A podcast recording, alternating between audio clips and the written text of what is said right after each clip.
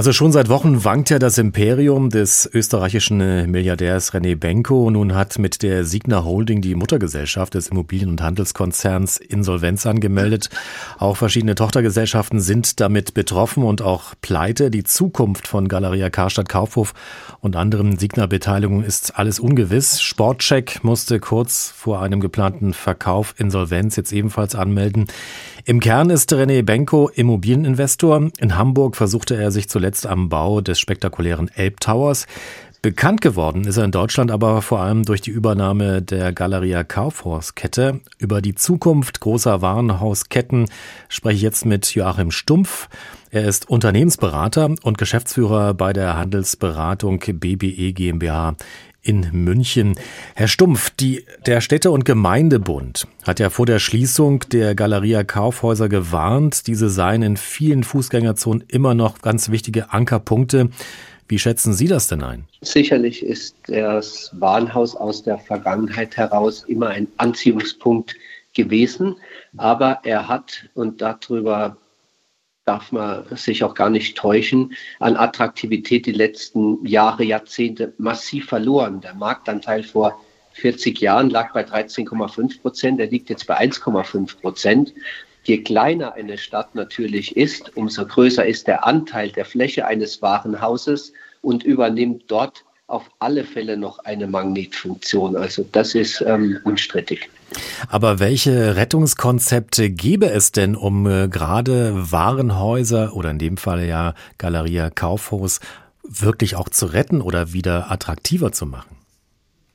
Die Frage muss man ein bisschen aufteilen. Also es gäbe auf alle Fälle in Deutschland einen Markt für, jetzt haben wir 80 Warenhäuser, sagen wir mal so 20, 30, 40 Warenhäuser, die gut funktionieren können. Das Problem der letzten Jahre, Jahrzehnte war eigentlich folgendes. Es wurde immer nur mit jeder Insolvenz, vier Insolvenzen bei Karstadt, drei bei Galeria Karstadt Kaufhof, nur an der Kostenschraube gedreht, Personalkosten gesenkt, ähm, Mieten gesenkt, Lieferantenzugeständnisse abgerungen, aber es wurde nie in die Attraktivität der Immobilien und in neue Serviceleistungen, in Beratungsqualität investiert. Das heißt, es ist permanent ein Attraktivitätsverlust für uns als Verbraucher entstanden. Und das heißt, dass die Betriebsform Warenhaus, so wie sie im Moment vorhanden ist, mit der Anzahl der Unternehmen nicht fortzuführen ist. Die Standorte, die jetzt übrig geblieben sind, sind extrem attraktive Standorte und dort können wieder neue Konzepte entstehen, die durchaus auch städtebaulich ähm, interessant sind. Das ist ja ein sehr tolles Konzept, was Sie uns da jetzt gerade vorgestellt haben, oder zumindest die Idee. Ähm, Sie sagen aber gerade, es gäbe relativ wenige Investoren, die überhaupt diesen Schritt gehen würden. Äh, was bedeutet das denn jetzt gerade jetzt für Galeria Kaufhäuser? Äh, kann man da überhaupt noch was machen oder werden die wahrscheinlich jetzt komplett vom Markt verschwinden? Wie schätzen Sie das ein?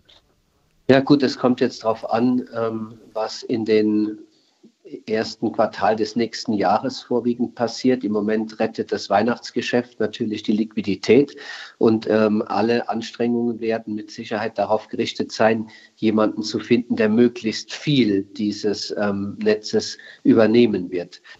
Das heißt also, eine Rettung von Warenhäusern wäre nur möglich, wenn dann wirklich auch äh, die Städte zusammen mit Investoren ein Konzept dann auch umsetzen. Also nur ein Investor würde wahrscheinlich gar nicht reichen.